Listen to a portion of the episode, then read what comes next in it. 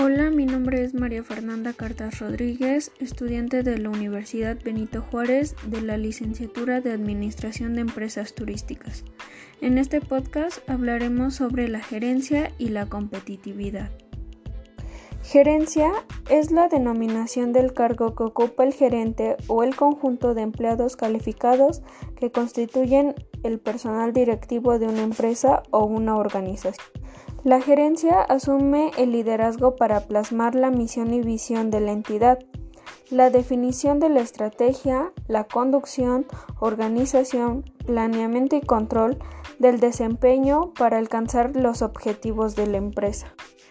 En su tarea de planificación, coordinación y administración de los recursos del negocio, la gerencia tiene la capacidad de gestionar la actividad administrativa, financiera y comercial supervisando el desempeño de los recursos humanos. En el arte de motivar al trabajador en el desempeño de su trabajo, el líder se inspira en el lema hacer que los demás hagan, para lo cual tendrá la aptitud en el conocimiento de la naturaleza humana y la comunicación social.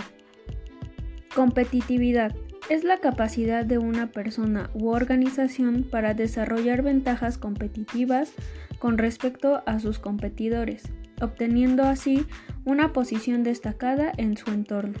La competitividad generalmente se basa en una ventaja competitiva.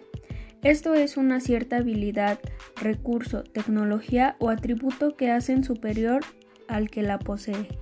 Se trata de un concepto relativo donde se compara el rendimiento de una persona u organización con respecto a otras.